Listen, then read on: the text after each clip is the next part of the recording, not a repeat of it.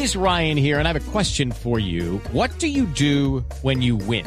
Like, are you a fist pumper? A woohooer, a hand clapper, a high fiver. I kind of like the high five, but if you want to hone in on those winning moves, check out Chumba Casino. At ChumbaCasino.com, choose from hundreds of social casino style games for your chance to redeem serious cash prizes. There are new game releases weekly, plus free daily bonuses. So don't wait. Start having the most fun ever at ChumbaCasino.com. No purchase necessary. BGW. Void were prohibited by law. See terms and conditions. 18 plus.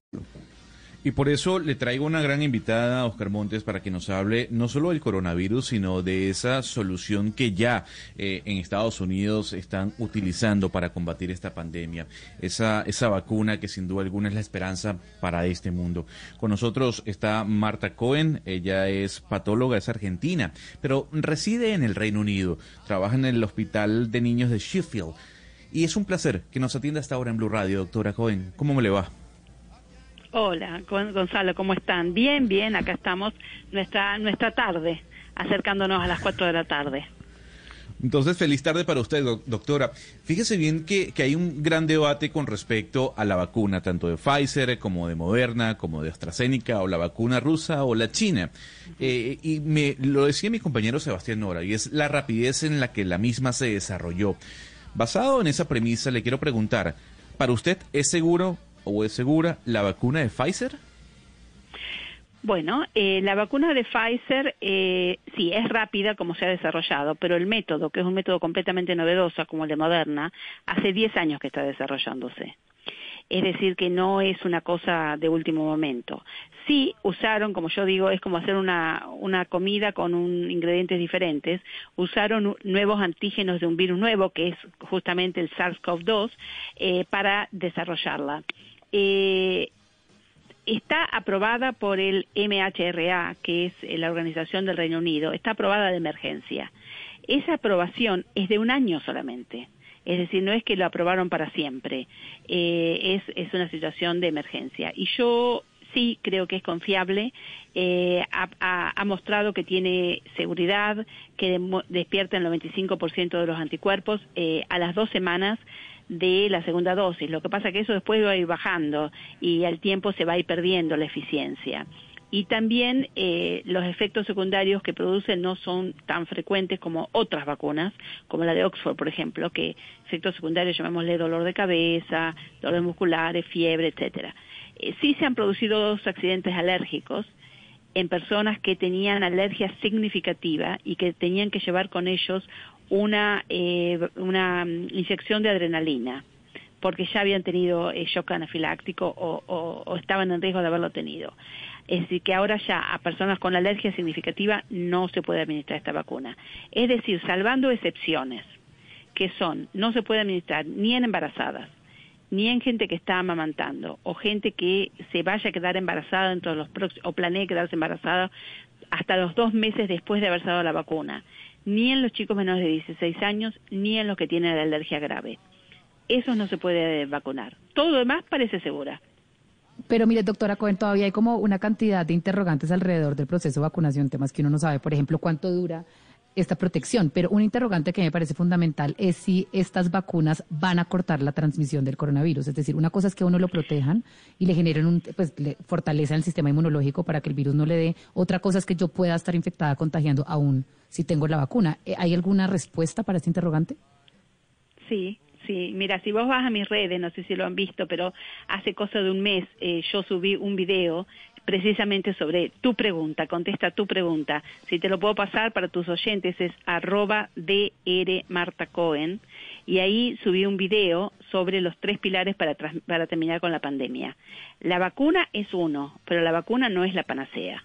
Primero que las personas que se vacunan, eh, por ejemplo, hoy y que tienen dentro de dos semanas de la, de la segunda dosis, que es a los 21 días, tienen un 95% de eficacia, eso va a caer, a lo mejor al mes va a caer al 90%, o sea que hay, personas que la pierden, a los tres meses puede caer al 80 y así sucesivamente. Eso se tiene que ir evaluando con la fase 4. Es decir, que va a haber gente que de entrada eh, no tiene la inmunidad, está vacunada pero no, no despierta la inmunidad, porque no es en el 100%, es en el 95%. Pero a lo mejor a los pocos meses ya bajó al 80%, o sea que queda un 20% afuera. Y además hay personas que con la vacuna de Oxford, por ejemplo, y con la vacuna de Pfizer también hubo un pequeño porcentaje. Estando vacunados, se enfermaron con el coronavirus y tuvieron todos una enfermedad leve. Es decir, que la vacuna protegería contra las formas graves de la infección del virus, pero no necesariamente impediría que te enfermes. Y por lo tanto, si te enfermas vas a tener una enfermedad leve, ninguno, ninguno requirió administración eh, internacional hospitalaria, pero puede ser que contagies. Entonces ahí exacto, esa es mi pregunta, es decir, uno es exacto, o sea, es decir, uno puede, digamos, eh, ponerse la vacuna, estar vacunado y, por decirlo así, estar protegido. Sin embargo, puedo infectar a otra persona y puede infectar a otra persona porque puedes, puede ser que tengas un, un resfrío eh, leve, que vos ni, ni siquiera sabés que es el coronavirus, pero es.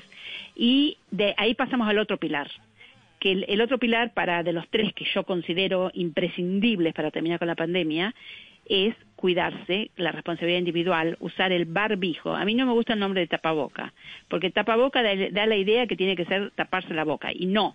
Lo que hay que tapar es la boca y la nariz, porque cuando vos hablas, vos, y si vos tenés el virus, vos vas a emitir eh, saliva, microgotitas de saliva, que obviamente si hablas más fuerte o si gritás van a salir más lejos y que eh, van a llegar a la persona que está cerca tuyo si está a menos de dos metros de distancia. Entonces, al ponerte un barbijo, vos cubrís la boca y evitás que llegue a la otra persona porque en vez de proyectarse hacia adelante, se proyecta hacia arriba. Pero además, si vos tenés un barbijo bien colocado, con, tapándote la nariz, y vos sos la que, el que está enfrente o cerca de una persona infectada, vas a tener menos probabilidad de que el virus ingrese a ti y además si ingresa van a ingresar menos cantidad de partículas virales y que la carga viral se relaciona directamente con la severidad de los síntomas y de la enfermedad. Entonces ahí está el distanciamiento, más de dos metros de distancia, de las personas que no están de tu burbuja, eh, usar la protección de barbijo y lavarte constantemente las manos con agua y jabón es suficiente. Bueno, doctora. Y el tercer pilar. Sí, sí, termine. ¿El tercero? son los test, son los test que tienen que hacer los gobiernos, porque el 80% de los casos de coronavirus son asintomáticos y son jóvenes.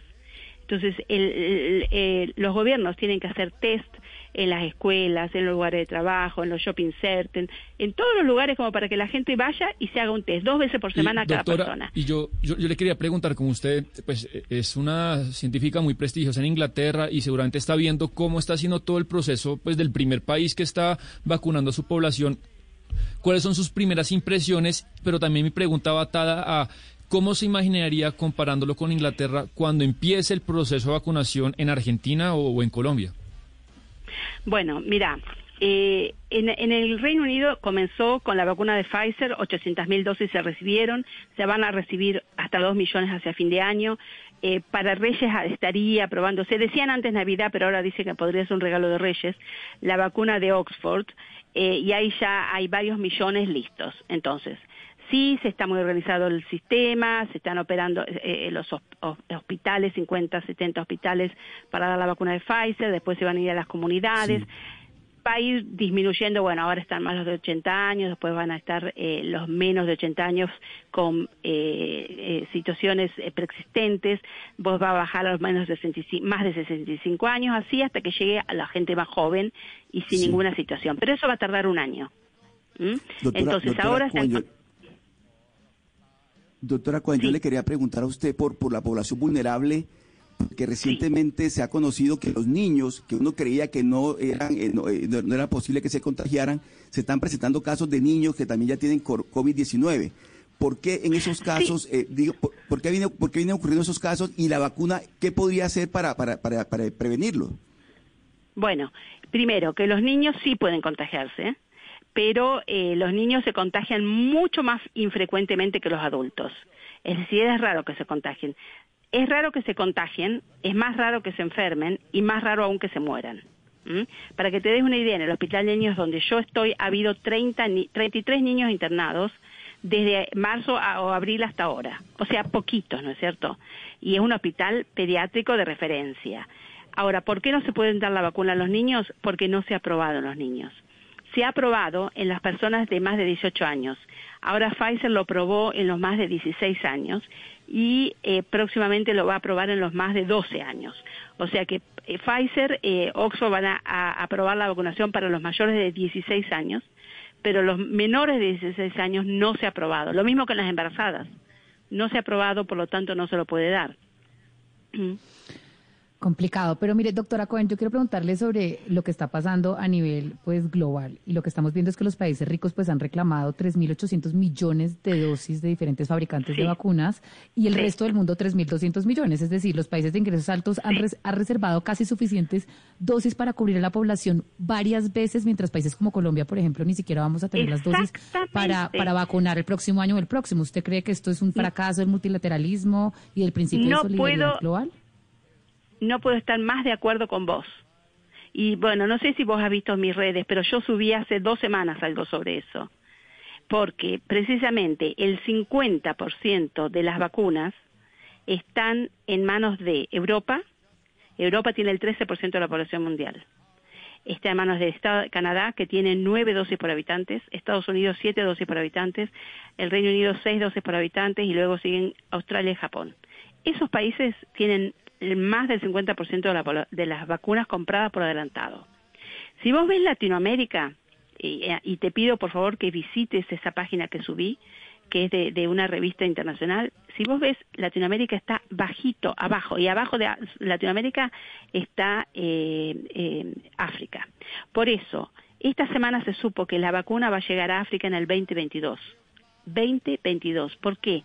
Porque es una cuestión de inequidad de que las, los, los, los países con dinero compraron las vacunas por anticipado a los laboratorios que ya se lo dieron, por ejemplo, el gobierno británico le dio a Oxford o AstraZeneca 100 millones de dólares en el mes de marzo para hacer la vacuna, pero a cambio tiene 100 millones de dosis que ya están, es una inversión, es decir, invirtieron para tener. Pero es verdad que eh, países eh, como los de Latinoamérica o de África y muchos de Asia no van a tener la vacuna hasta dentro de mucho tiempo, o por lo menos no va a estar disponible para todos. Por eso es muy importante una organización que se llama Gavi, que no sé si han escuchado esta organización, entre los que está Bill y Melinda Gates, el Banco Mundial, el gobierno británico, etcétera, que quieren conseguir dos mil millones de dosis de vacunas para los países que no han podido y, eh, adquirir las dosis, pero además, como eh, yo me imagino que esta pandemia no va a terminar de, golpe en todo el mundo. Esta pandemia va a ir aflojando en los países que mejor hagan las cosas, o sea, que la gente se comporte de mejor manera, que sea más responsable, que los gobiernos también sean responsables y que tengan la vacuna, ¿no es cierto? Entonces, Canadá que compró nueve millones, nueve dosis por habitante, probablemente le van a sobrar dosis. Entonces, esta organización Gavi pide que además los países que compraron de más, cuando ya no los usen, los pasen a los países que los necesitan. Porque es verdad que esto es, eh, pandemia nos afecta a todos, que no hay fronteras, que no hay eh, eh, razas, que no hay clases sociales y que todos tenemos que estar igualmente luchando contra la pandemia sin desigualdad. Pero doctora, yo, yo, quiero terminar esta conversación por demás interesante con una última pregunta y tiene que ver con el juego político que hay en el mundo con respecto a la vacuna. Eh, porque, por ejemplo, Venezuela compró 10 millones de dosis de la vacuna de Rusia. Y hay quienes dicen de este lado del planeta, de Occidente, que esa vacuna no es fiable. ¿Usted confía y confiaría en la vacuna Sputnik 5?